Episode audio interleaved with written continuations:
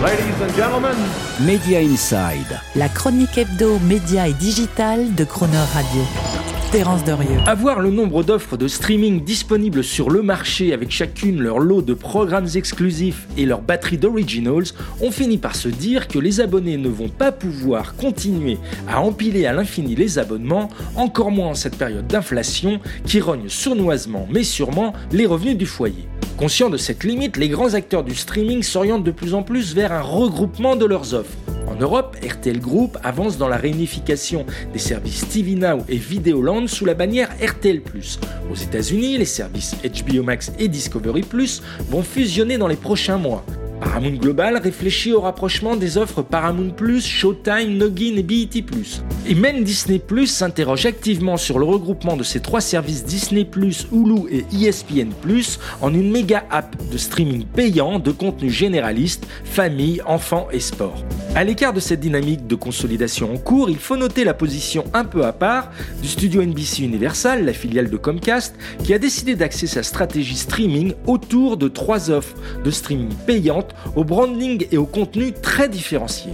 Avec d'un côté le service Peacock aux États-Unis, ses 15 millions d'abonnés payants et ses milliers de films et séries en particulier issus du studio Universal.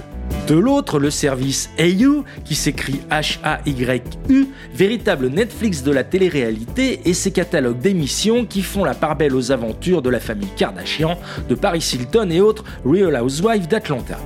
Et enfin Universal Plus, qui rassemble non seulement quelques 20 000 heures de séries et de films classiques, mais aussi les chaînes de télévision du groupe I, 13e rue, Sci-Fi et DreamWorks. Peacock, AU et Universal Plus sont ainsi largement distribués à travers le monde, de l'Amérique latine en passant par l'Inde, l'Afrique du Sud, l'Angleterre ou l'Espagne.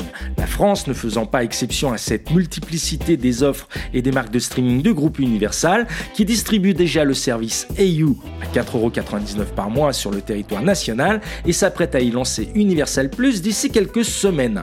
Un lancement d'Universal Plus précipité selon nos informations par la sortie le mois prochain de l'exclusivité des chaînes de NBC Universal de l'opérateur SFR, ce qui autorise du coup une distribution dans les offres TV de Free Orange, Bouygues Telecom et Canal+.